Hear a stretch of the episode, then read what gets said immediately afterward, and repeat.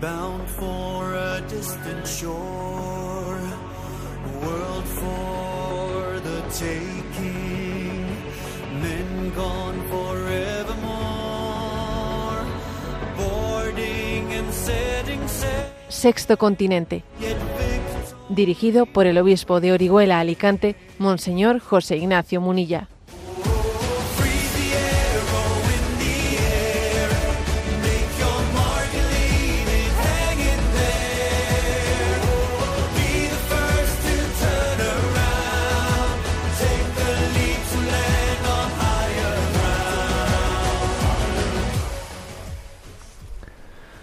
Un cordial saludo a todos los oyentes de Radio María. Un día más, con la gracia del Señor, nos disponemos a realizar este programa radiofónico llamado Sexto Continente, que lunes y viernes de 8 a 9 de la mañana, una hora menos en las Islas Canarias, realizamos aquí en directo en Radio María España.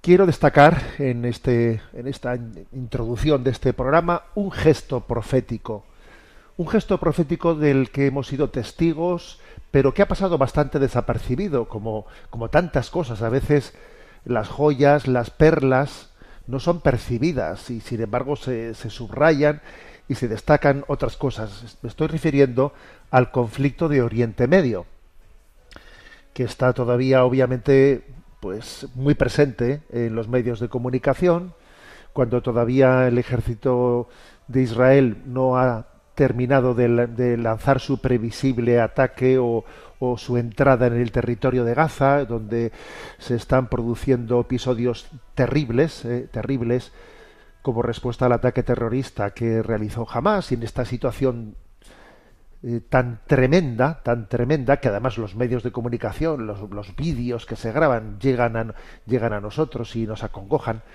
Bueno, pues digo que en medio de esta situación, el cardenal arzobispo de Jerusalén, que también se le llama el patriarca de Jerusalén, Pizzaballa, que es ese nombre, es un, apellido italiano, él, pues, creo que ha hecho un gesto profético de, de mucha fuerza, que es el de ofrecerse, ofrecerse a Hamas para intercambiarse como rehén a cambio de los niños secuestrados por Hamas.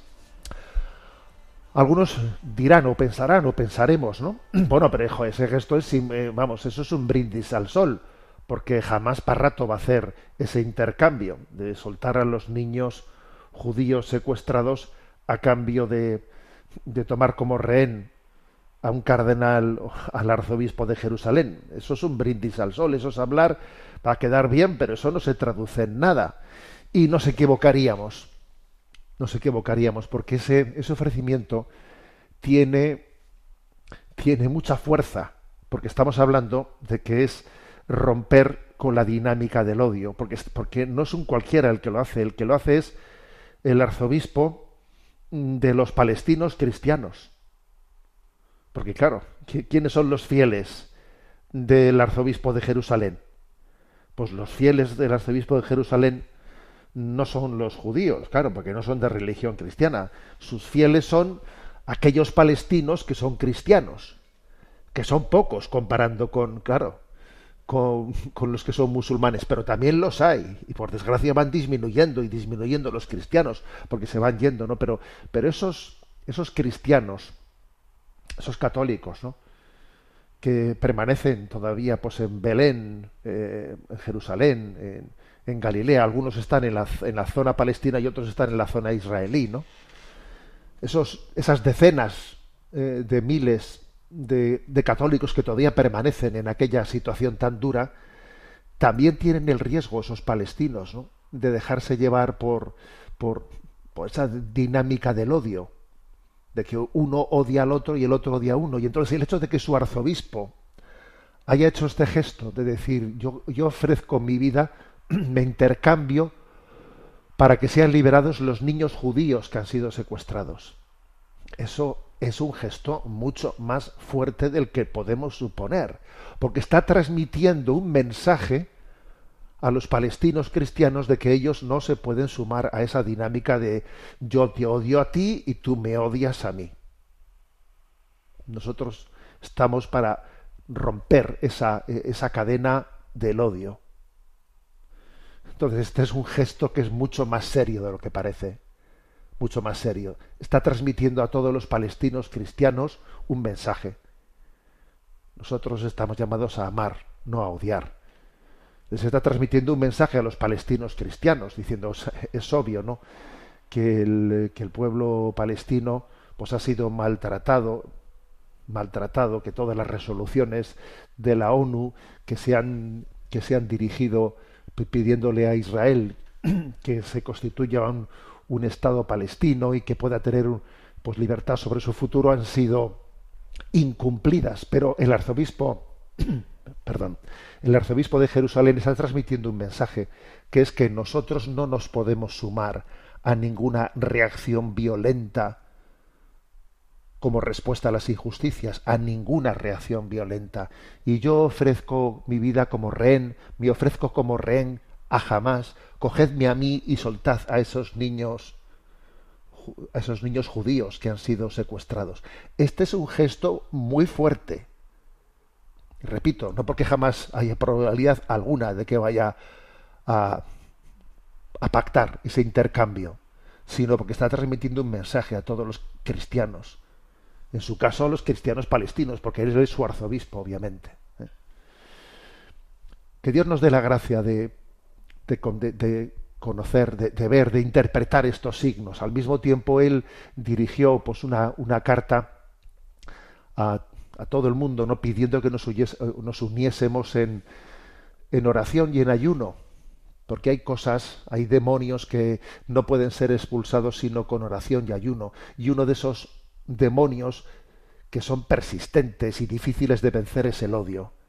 ¿Por qué no hemos podido nosotros expulsar este demonio? le preguntan los discípulos a Jesús. Es que hay demonios que solo pueden ser expulsados con mucha oración y ayuno. Y por eso el arzobispo de Jerusalén hizo esa llamada a la oración, que también en una jornada que, fue el, el, pasado día 17, y por eso también el Papa Francisco ha llamado a otra jornada de oración y de ayuno que se realizará el próximo día 24. Sexto Continente es un programa que tiene interacción con los que sois usuarios de redes sociales en Instagram y en Twitter a través de la cuenta arroba obispo munilla y en Facebook eh, con un muro que lleva el nombre personal José Ignacio Munilla. Los programas anteriores de Sexto Continente están a vuestra disposición tanto en el podcast de Radio María como en las plataformas de iVox y de Spotify y también deciros que en la página web multimedia en ticonfio.org en ticonfio.org allí también está el apartado de Sexto Continente donde se pueden escuchar los programas sin necesidad de descargar app y esas cosas, ¿no? Bueno, pues adelante, vamos a, nos, nos adentramos en la andadura de este nuevo programa de Sexto Continente. A ver, ¿qué tema he elegido? Bueno, pues un tema un poco peculiar, un poco peculiar. Ayer envié un mensaje a redes sociales, un mensaje que invitaba a un debate, ¿no? A un debate crítico sobre algo que se está introduciendo en nuestra cultura casi sin darnos cuenta. Sin darnos cuenta. Existen hoteles solo para adultos, restaurantes solo para adultos. Y ayer se hizo público también que determinadas líneas de aviones, ¿eh? pues también anunciaban pues que iban a poner vuelos, vuelos intercontinentales solo para adultos, para que así los viajeros no tengan que estar ¿eh? pues soportando un niño que llora en todo el viaje, etcétera, etcétera, ¿no? Bueno, entonces esta es la, esto, está, esto va en aumento, en un claro aumento los empresarios entienden que ahí tienen un filón, porque hay personas que pagan más dinero ¿eh? en servicios de este, de este estilo, y entonces, bueno, pues hay una, hay una polémica, ¿no? Esto es discriminatorio, o en el fondo es bueno que existan remansos de paz sin niños, y este es el tema que yo ayer envié a redes sociales, ¿no? Entonces lo voy a leer, así que es lo que dije en el mensaje y lo comentamos. Dice el, punto. Y cuando digo lo comentamos en primera persona del plural, lo digo en el sentido literal, porque voy a también servirme de los comentarios que muchos de vosotros habéis dejado ahí en ese, en ese mensaje enviado a redes, ¿no? El mensaje es el siguiente, ¿no? Hoteles solo para adultos, restaurantes solo para adultos, aviones solo para adultos. ¿Qué lectura cabe hacer del auge del fenómeno only adults, eh, solo para adultos? Entonces he puesto, ¿no? Yo, obviamente, he puesto algunas lecturas personales que yo hago y luego sugiero que los que quienes participan en este debate hagan las suyas. Yo la primera lectura que he hecho, a ver, esto está en la línea de la crisis de natalidad. Los niños eh, requieren entrega y sacrificio. Y esto es incompatible con el narcisismo reinante. Esta es una primera reflexión que he hecho. Si alguno se piensa que esto es una cuestión, bueno, hay que exagerar. ¿eh? Bueno, como vais a ver, también hay muchos, ¿eh? aquí hay muchos participantes que piensan que esto es una exageración, que esta denuncia es una exageración. Y yo admito su opinión, ¿eh? porque voy a decir que lo que estoy diciendo, creo que lo hago también desde una inspiración mm, evangélica, pero no pretendo decir que esto que hoy os comparto forme parte a ver, del dogma moral de la Iglesia. No, no pretendo decir eso. Pero sí creo que debo de arriesgarme, de arriesgarme a hacer este comentario crítico, porque aunque bueno pueda ser legítimo que alguien diga creo que está usted exagerando, me parece a mí que esta cuestión tiene más importancia de la que nos creemos. Porque esto solamente se explica desde una cultura, desde una cultura en la que eh, eh, nos, hemos ido haciendo cada vez eh, pues más autorreferenciales, nos miramos al ombligo, creo que el narcisismo es lo que caracteriza nuestra cultura y entonces, claro, pues, ¿qué pasa con la crisis de, natalidad? Pues que los niños requieren mucha entrega y sacrificio y entonces, pues, esta misma semana casualmente, ¿no? Para, pues esto ya es una, una constante. Esta semana se han hecho públicos los datos de natalidad de estos primeros meses del año 2023. Entonces ha habido un descenso del 3,15% de nacimientos en España con respecto al, respecto al mismo periodo del año pasado, del 2022. Pero es que estamos hablando de que cada año hay un descenso, descenso, descenso. O sea, el descenso acumulado en los últimos 10 años es tremendo, es tremendo, ¿no?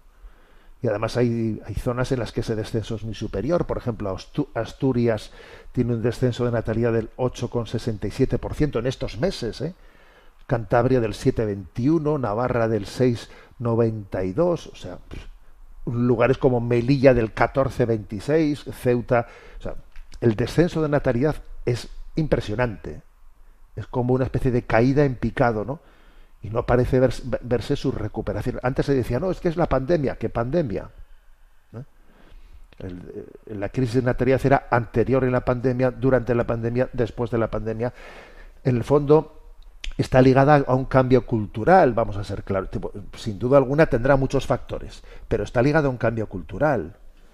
A un cambio cultural en el que pues somos somos resistentes con un planteamiento de, somos adversos a un planteamiento de vida en el que tú ya no eres dueño de ti mismo, estás llamado a sacrificarte y a darlo todo, todo.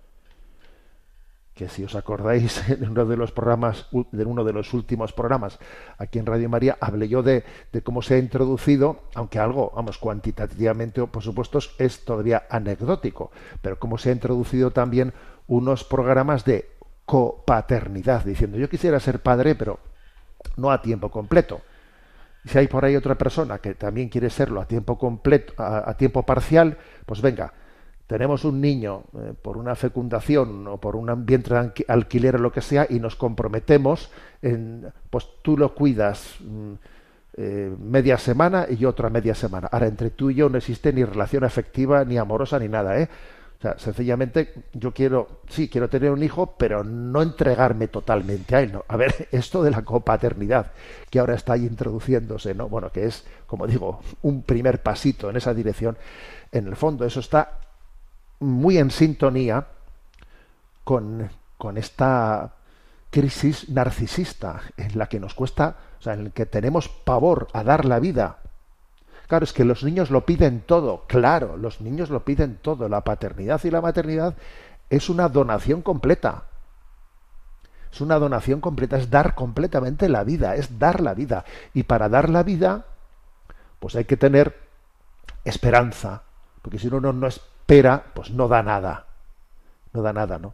La virtud de la esperanza es la que nos permite darnos, entregarnos.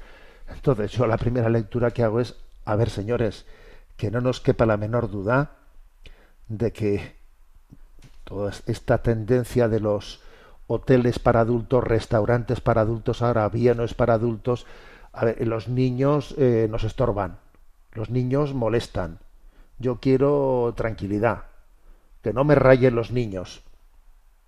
A ver, después voy a leer también comentarios críticos de algunos oyentes con respecto a lo que estoy diciendo. ¿eh? No me voy a ahorrar críticas también, porque sé que todo es matizable, pero me atrevo a decir la tesis, la, digo de entrada. ¿eh? En segundo lugar, dice, cada vez estamos haciendo la vida más difícil a las familias que generosamente apuestan por traer hijos al mundo, los cuales en el futuro serán quienes posibilitarán mantener las pensiones a los jubilados. ¿eh? Alguno dice, a mí, es que a mí me molestan los niños, ya, ya, bien, pero bien que tú recibes, tú igual no has tenido hijos, y bien que recibes también tu pensión de, de quienes han tenido hijos. ¿eh? Y así sostiene tu pensión. Oye, no es por nada, pero aquí entre todos nos sostenemos, entre todos nos ayudamos, ¿no? Entonces, yo creo que esto, en el fondo, es ir haciendo la vida un poco más complicada a las familias numerosas. Por ejemplo, me parece tremendo lo de vuelos de avión solo para adultos. A ver, voy a viajar con la familia y con los niños y resulta pues que tengo un vuelo y además claro, esto principalmente eh, se trata de vuelos intercontinentales porque se voy a tener un vuelo muy largo y allí lo que quiero es que no haya niños molestando en el avión. Bueno, entonces le estamos complicando la existencia a una familia que tiene niños y entonces le va, a costar más poder viajar en un avión. Va a tener menos posibilidades de poder elegir eh, pues, pues, pues un vuelo intercontinental. Y como digo, y como digo, claro, mientras tanto el, mundo, o sea, nuestra cultura, nuestra sociedad, no es mm, suficientemente generosa con esa, con esa natalidad que es la que permite ¿eh? tener una perspectiva de futuro. Si no, la sociedad no tendría perspectiva de futuro. O sea, yo me molestan los niños, pero eso sí, eh, que coticen, ¿eh? que coticen para que, bueno, es que vamos a ver. Tercera reflexión, que yo también he mandado a, redes, ¿no? Aunque nos justifiquemos diciendo que necesitamos paz, el solo para adultos es indicativo de que no nos aguantamos a nosotros mismos. A ver, el hecho de que me, eh, de que me molesten tanto los niños, de que me resulten tan molestos, a ver, ¿no será que en el fondo no te aguantas a ti mismo? Vamos a tener un poco de paciencia. Anda que está esta madre aquí sufriendo con, eh, con el berrinche que ha cogido el niño y vamos a estar nosotros, bastante mal momento está pasando ella, para que yo todavía, ¿no? Mm, añada mi, incomodidad. Vamos a ver. O sea, no, tenemos que, no tengo paciencia. No sé, en, el fondo no será que tengo un problema de paciencia conmigo mismo. No me aguanto a mí mismo y entonces no me aguanto a mí mismo, entonces tengo, tengo una impaciencia con los demás. No, no, no será, no, no estará eso detrás. Y por último, ¿no? el, cuarto comentario que, que, yo aquí puse es, nos falta mucho para entender la reflexión de Dostoyevsky. Dostoyevsky, no este famoso literato ruso, decía, el alma se cura estando con niños. El alma se cura estando con niños, dice Dostoyevsky. Madre mía, vaya, vaya reflexión. Y sin duda, eh, el alma de Occidente está enferma y su enfermedad va, es, creciente porque le faltan los niños y los niños curan nuestra alma. Y entonces la enfermedad sigue adelante, sigue adelante, ¿no? Bueno, entonces ese ha sido el mensaje enviado a redes y yo ahí les solicitaba, ¿no? Pues a los a los que participan pues, en las redes sociales sus opiniones. ¿no? Entonces, bueno, pues ahí ha habido muchas respuestas.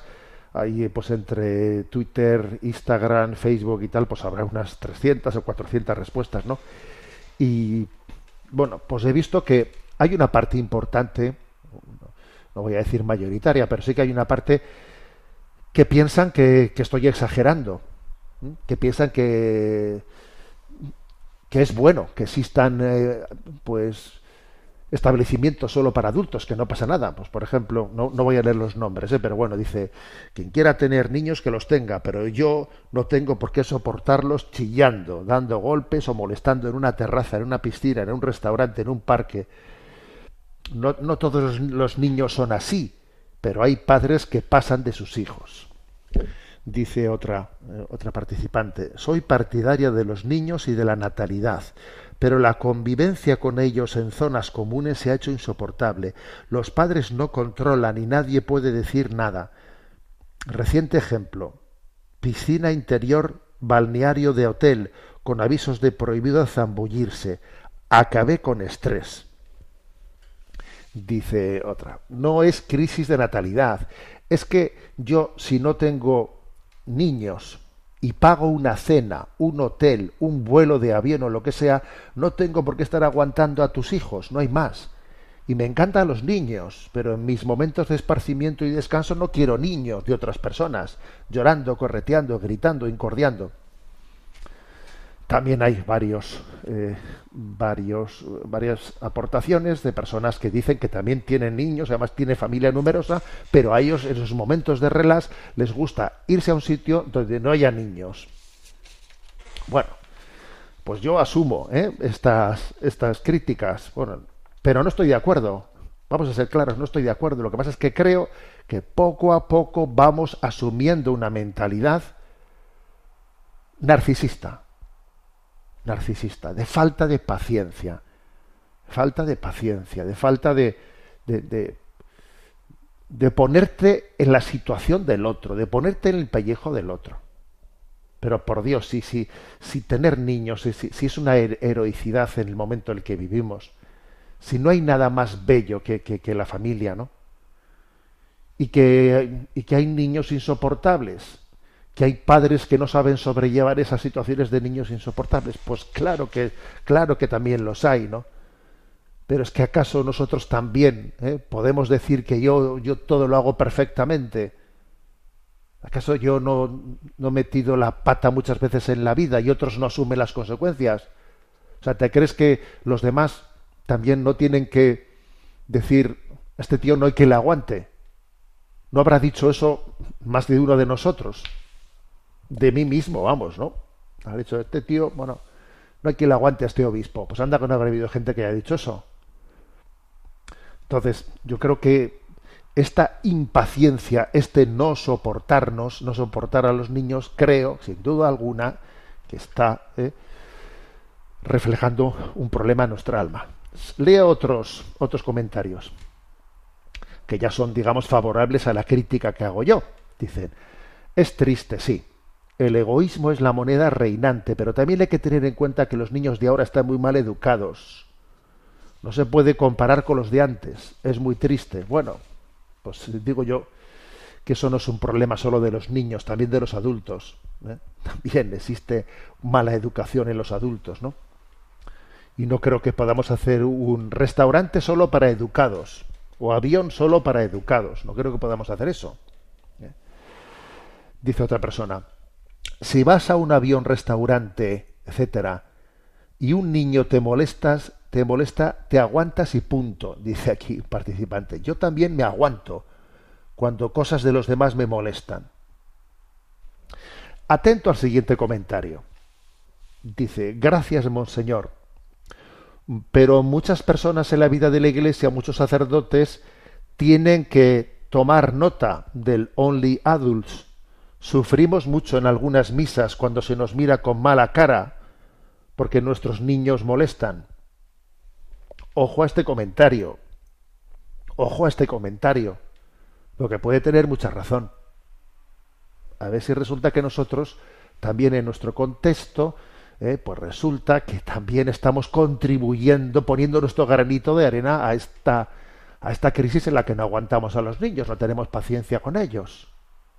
Y nosotros, con todos los respetos, eh, nosotros tenemos una, una capacidad de, de, tener que de tener que de apreciar a los niños muy superior, ¿no? Me refiero a los cristianos, los que somos seguidores de aquel que dijo dejad que los niños se acerquen a mí. A ver, dejad que los niños se acerquen a mí. Y luego resulta que que no sé, que nos incomodamos tremendamente, pues porque un niño está llorando en misa. Vamos a tener paciencia. Deja que su madre administre un poco el asunto.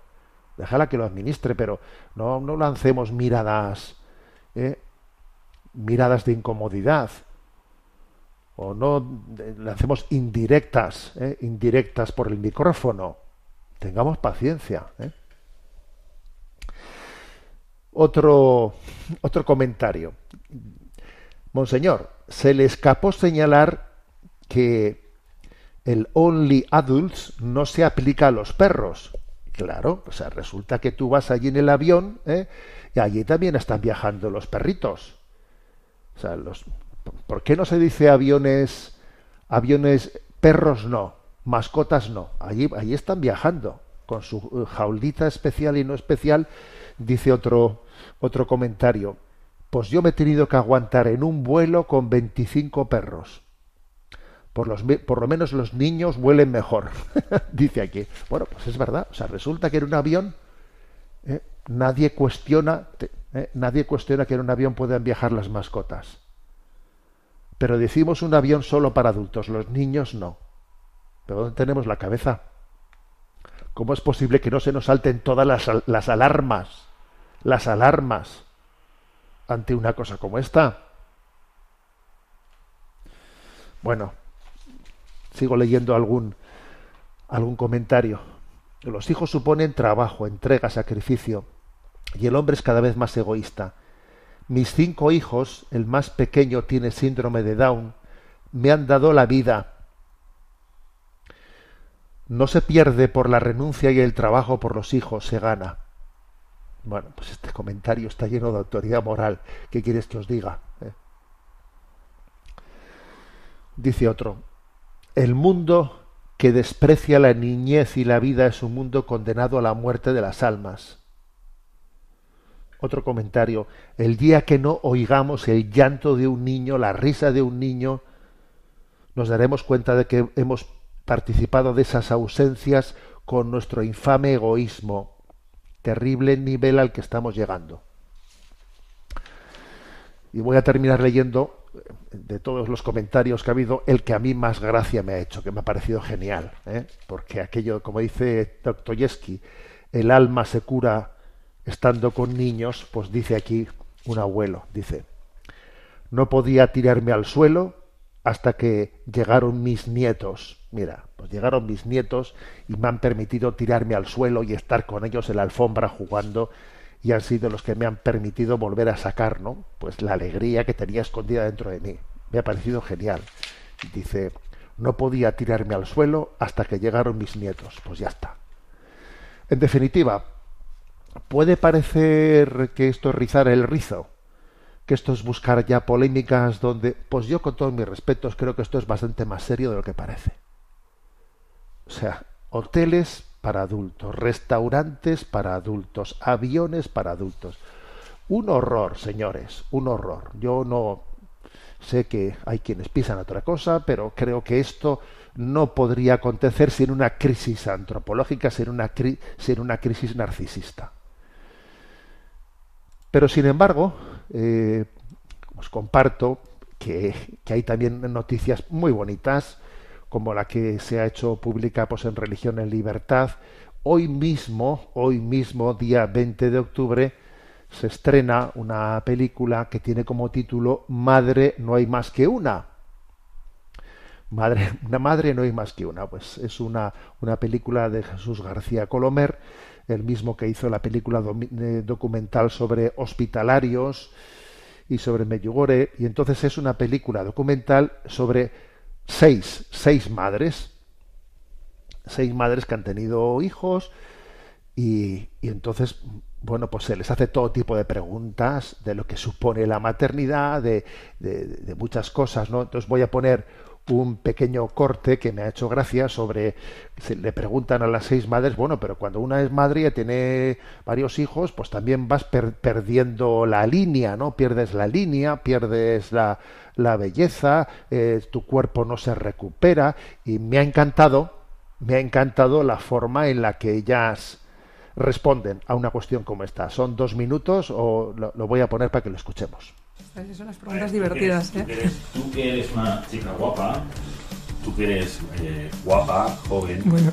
¿no sabías que tener hijos te ensancha las caderas, el pecho, te ensancha las caderas? Uh, pero mamá. Eh, ¿Sabías que tener hijos tiene sus consecuencias físicas? Igual habría sido mejor no tenerlos. Yo te digo, tener hijos pierdes la juventud y pierdes la belleza, tú lo me dices. Que sí. Yo era consciente de que tener un hijo cambia tu cuerpo. Es verdad que tener hijos te estropea, ¿eh? no te voy a engañar. Como yo he sido madre mayor, pues tampoco creo que era lo que más me preocupaba. Una cosa es ser consciente y otra cosa es experimentar. Es que eso es otro regalo. El cuerpo, de forma natural, Mira, la carrocería se va a agotar igual. No te voy a decir, no, no pasa nada, me encantan mis michelines. Fue muy gracioso porque yo di a luz y dije, ya está, chimpum, me voy a poner mi vaquero. Es que al final incluso las personas que no tienen hijos acaban envejeciendo, ¿no? Y no me entraba. Dije, ¿qué está pasando? Es que te da lo mismo, las que son madres y las que no son madres, todos vamos a envejecer. Trabajaré, ¿no? Por estar lo mejor posible, porque también me encanta, me encanta estar guapa para mi marido, me encanta estar guapa para mis hijos, me encanta estar guapa para mí. Y me dijo, mamá, ¿por qué te pintas? Me dice, si tú eres guapa. Lo que pasa es que en este mundo no se afronta que tu cuerpo no va a ser el mismo siempre. Luchar en exceso contra esto es engañarse a uno mismo. Porque tú vas evolucionando, ya tu vida, tu felicidad no depende de tu cuerpo. Para mí sería una mentira intentar ser madre y que no se note. Si yo no hubiera tenido cuatro hijos, ¿tendría otro cuerpo?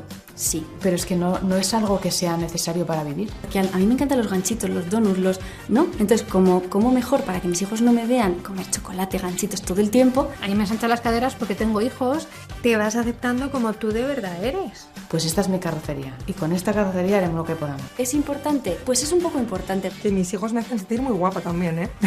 Muchas veces. Ellos me ven así.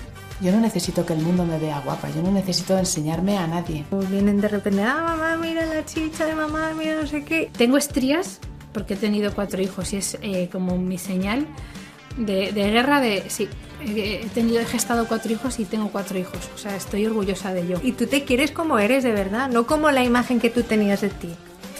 Eso me importaba antes, porque solo vivía para mí. Porque luego eh, lo, que, lo que tú recibes a cambio de lo que, de lo que del cuerpo se te va es que, mm, es que no tiene manera de poder compararse, ¿no? Y ya no vivo para mí, vivo para siete personas.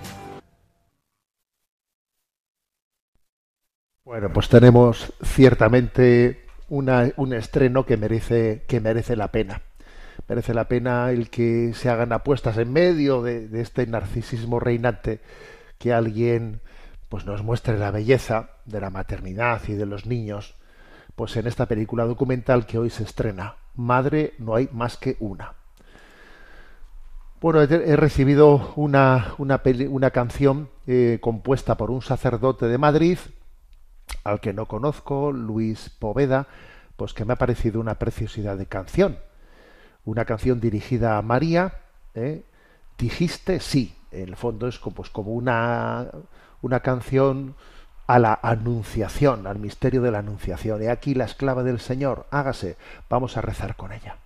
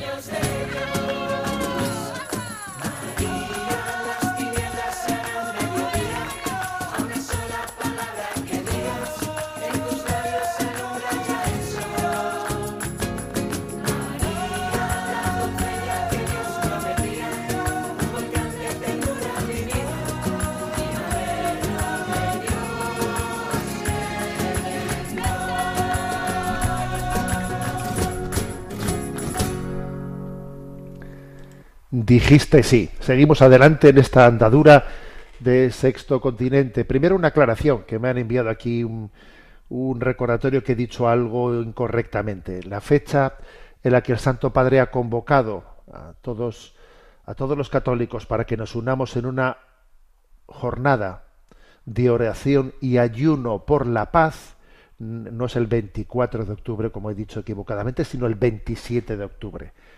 Ahí tenemos esa llamada, esa llamada del Santo Padre a que este, a que el próximo viernes 27 de octubre podamos tener esa jornada. Bueno, vamos a tener nuestro momento para la participación, para la intervención de los oyentes. Sabéis que hay un correo electrónico habilitado, sextocontinente arroba radiomaria.es, sextocontinente arroba al que podéis hacer llegar vuestras preguntas y a Yolanda, creo que es, no, sé si es Yolanda la que está con nosotros. Sí, muy bien, Yolanda. Bueno, pues nos presenta las preguntas. Adelante. Muy buenos días. Un oyente llamado Carlos eh, nos plantea, buenos días, eh, querido obispo, lo sigo gracias a mi esposa que le escucha hace años y por mi parte he encontrado en su programa muchas respuestas a la actualidad según la doctrina de nuestra Madre Iglesia. Mi hija, de 23 años, está muy afectada por los vídeos de la guerra y me pregunta qué podemos hacer. Creo que la oración de súplica ayuda, pero ella quiere hacer algo más y no sé qué responder. Como joven que es, tiene sed de justicia y de respuestas. Muchas gracias. Bueno, pues la verdad es que es hermoso. Es hermoso que ella con sus 23 años pues le diga, ¿no? A su padre, papá, ¿qué hacemos? Que tenemos que hacer algo, que mira cómo está el mundo, ¿no? O sea, que una joven se dedique no solo a escandalizarse, sino a preguntarse qué puedo hacer, pero algo concreto, ¿no? O sea, tenemos que hacer algo, ¿no? Creo que es imagen de un espíritu puro, que tendrá sus debilidades como todos tenemos, ¿no? Pero que tiene, que tiene sentido de justicia, sentido de esperanza, ¿no? Bueno, y un consejo concreto que se me ocurre darle, ¿no? A ver, yo creo que una manera concreta para, para decir qué puedo hacer yo en ese lío, en ese conflicto, ¿no? Pues yo creo que algo muy importante es acercarse a los cristianos de Tierra Santa. A los cristianos de Tierra Santa que viven allí son una minoría y claro, poco a poco, bueno, poco a poco, vamos de una manera aceleradísima los últimos años, han ido desapareciendo, han ido inmigrando, yéndose a Estados Unidos, yéndose a otros lugares.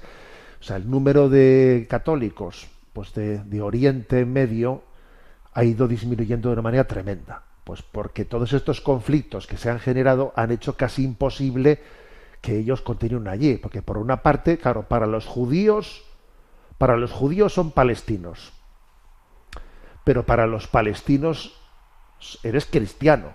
Y entonces eres visto como un traidor, ¿no? Muchas veces, claro, para un Hamas, un cristiano palestino es un traidor. Pero para un judío es un palestino. Entonces, están en un sándwich. ¿eh?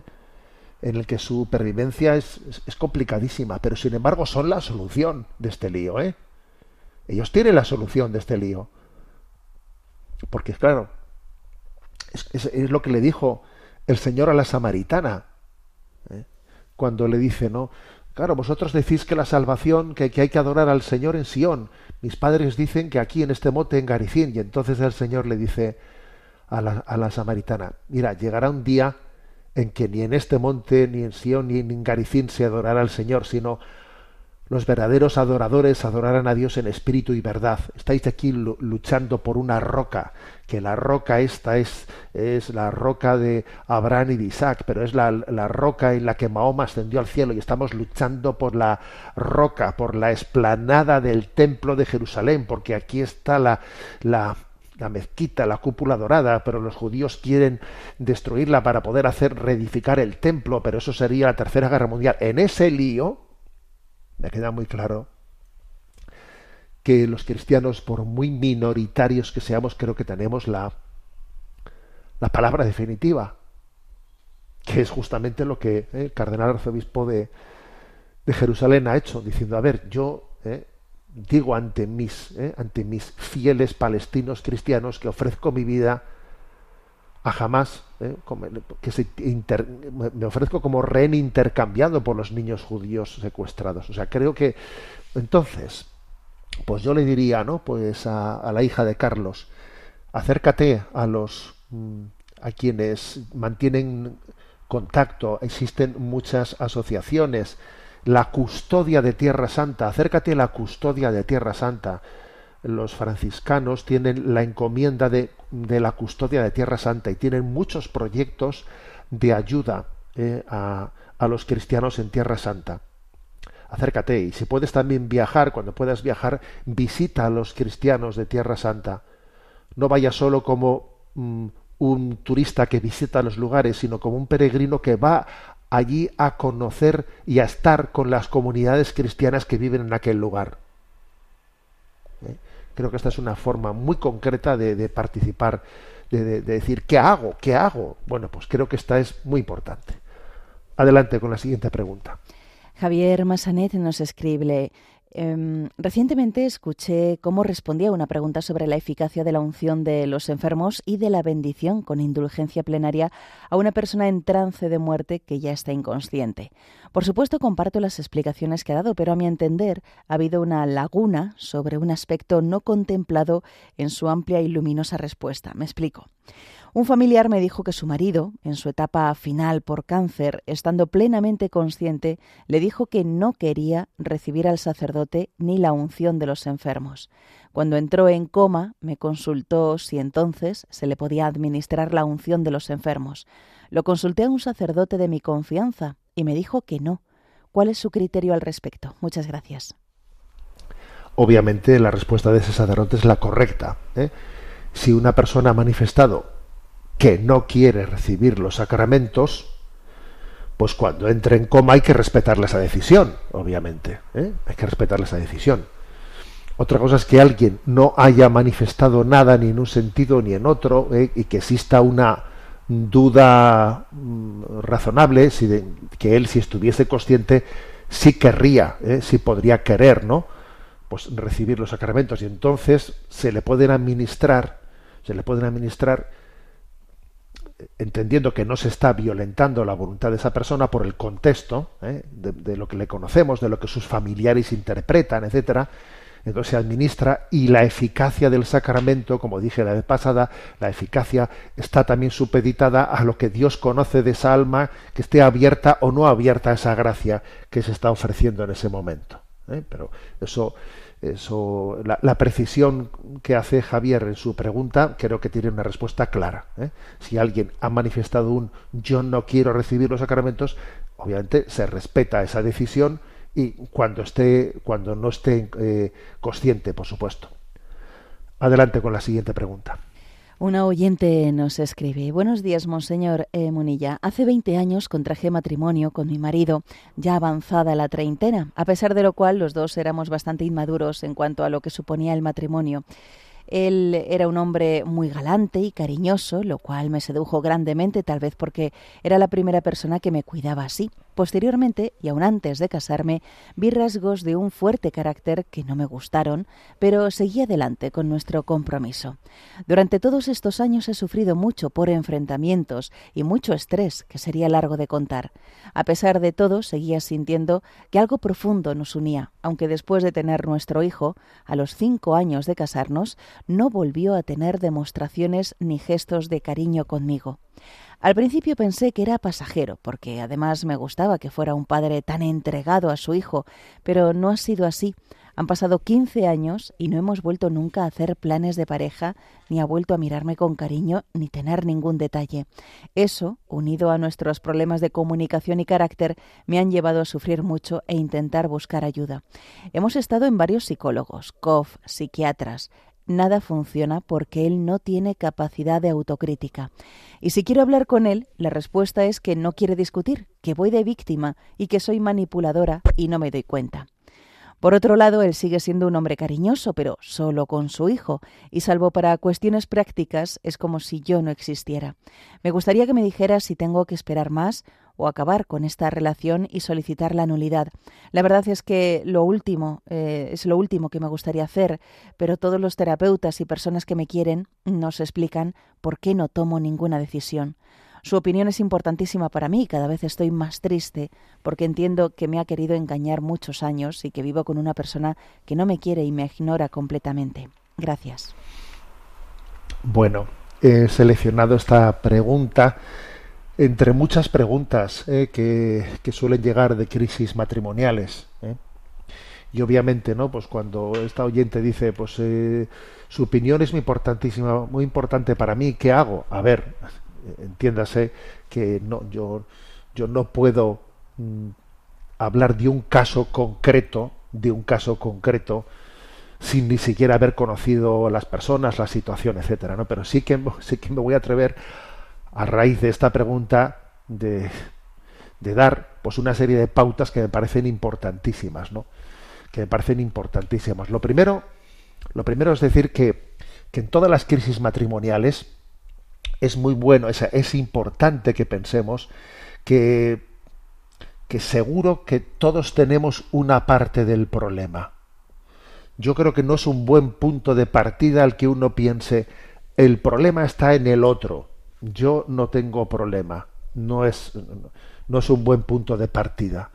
Lo lógico es que cada uno haga también una lectura en la que en la que él reconozca a mí me ha pasado esto. Yo también creo que en esta crisis yo esto no he sabido hacerlo. No, hay que identificar las situaciones porque es muy difícil que, eh, que en un matrimonio pues la culpa sea solo de uno y no haya una corresponsabilidad, que puede ser mayor o menor, pero no es un buen punto de partida el decir yo no tengo problema, el problema es del otro. ¿Eh? Esto lo digo en plan genérico, no de este ah, caso concreto que se plantea, sino en plan genérico.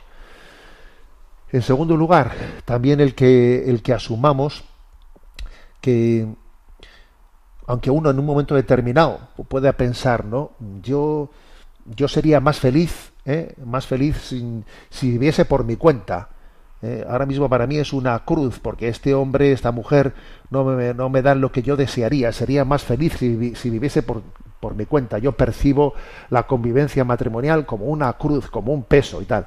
Bueno, ese tipo de esas sensaciones son, eh, son un autoengaño, porque ¿Acaso no hay, no, no va a haber cruces en los segundos escenarios? hay que, yo voy a rehacer mi vida ya y no va a haber cruces, no va a haber problemas. ¿Te crees tú que los problemas son únicamente los que estás teniendo ahora? Los problemas nos van a acompañar toda nuestra vida. La cruz es, eh, inherente a la vida. Para poder ser feliz no hay que ir escapándose de las cruces hay que abordarlas, hay que abrazarlas. Huir de la cruz es muy mal método para ser feliz. Luego, otra consideración. ¿eh? Vamos a ver, eh, los hijos tienen derecho a tener unos padres unidos, tienen derecho a tenerlos. Por supuesto, también la Iglesia tiene claro, tiene claro, ¿eh? que puede haber unos determinados ambientes tan tóxicos, tan tóxicos, en los que puede llegar a ser adecuado, conveniente una separación. Eso también la Iglesia no tiene claro, porque hay que buscar siempre el bien de los hijos. Y puede haber unos ambientes tan tóxicos que es mejor una separación que estar llevando adelante una convivencia verdaderamente eh, pues de,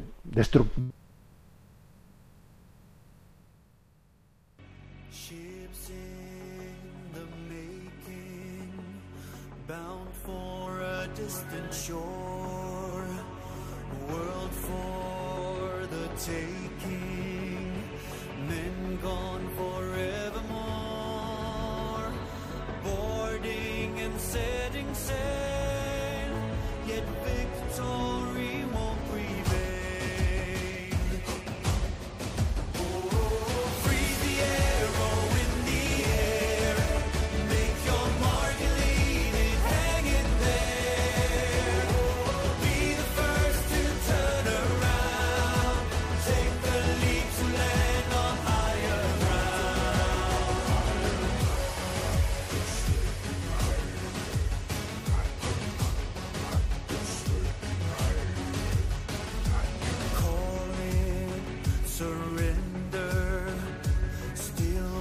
Queridos oyentes de Radio María, hemos tenido un problema técnico con la conexión con Monseñor José Ignacio Munilla y enseguida intentaremos restablecerla. Disculpen las molestias.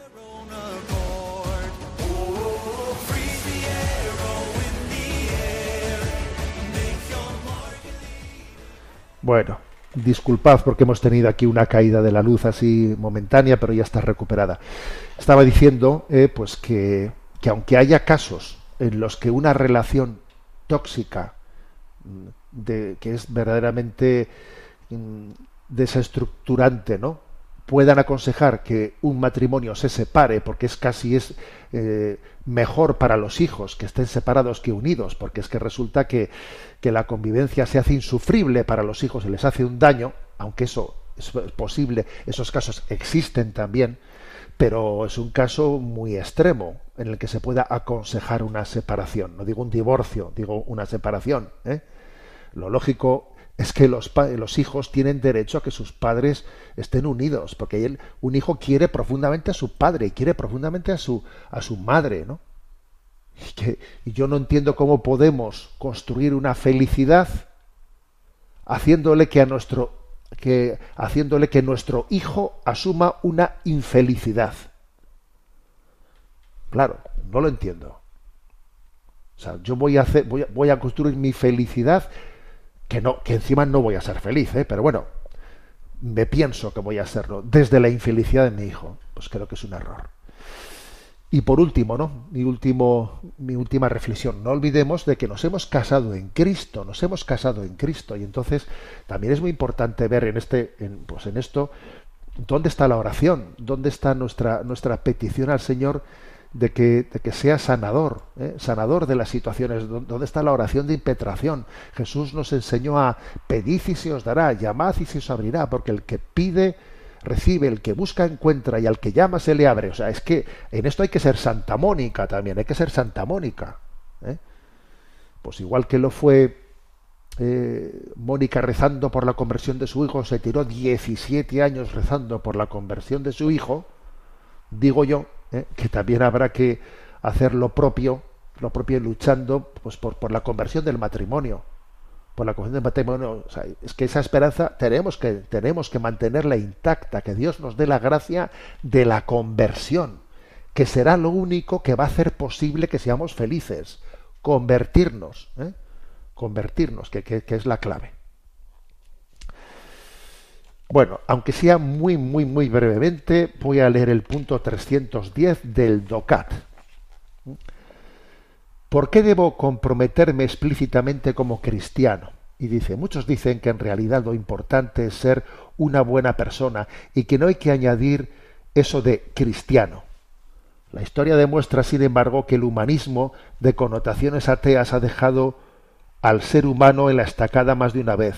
Lo humano no encuentra mejor morada que el seno de Dios. El que cumple con la voluntad de Dios se convierte en representante de los auténticos intereses del hombre. Sobre todo cuando aparecen los síntomas de debilidad. Se necesita ayuda a uno para volverse inútil. Incluso a pesar de que la Iglesia ha traicionado, desfigurado la voluntad de Dios algunas veces, Dios la ha convertido en el lugar en el que el hombre, con la ayuda divina, se torna humano. Cristo no vivió para sí, sino para por nosotros fue a la muerte por cada uno de los seres humanos y lo hizo además por el motivo más social de todos, el amor. Por ello, ningún cristiano puede negarse a ser social, ni tampoco renunciar a su nombre ni a su rostro. Bueno, pues el breve comentario de este punto del DOCAT es la de decir, nosotros no creemos en un humanismo sin Dios, porque la experiencia ha demostrado que el hombre sin Dios eh, se, se, vuelve contra sí mismo, se vuelve contra sí mismo. ¿no? Dios es garante de la dignidad del hombre. Jesucristo, el Dios hecho hombre, la humanidad de Jesucristo, dignifica a la humanidad. Nos, es, es la escuela, es la escuela de un verdadero humanismo, donde yo aprendo a ser maduro, ¿Dónde aprendo la plenitud del humanismo? En el Evangelio, que no nos quepa la menor duda. El Evangelio en donde se muestra la belleza, la bondad de la humanidad de Jesucristo, nos enseña cuál es el verdadero humanismo. Un humanismo obviamente abierto a la trascendencia, no, no cerrado a ella. Tenemos el tiempo cumplido. Me despido con la bendición de Dios Todopoderoso, Padre, Hijo y Espíritu Santo. Alabado sea Jesucristo.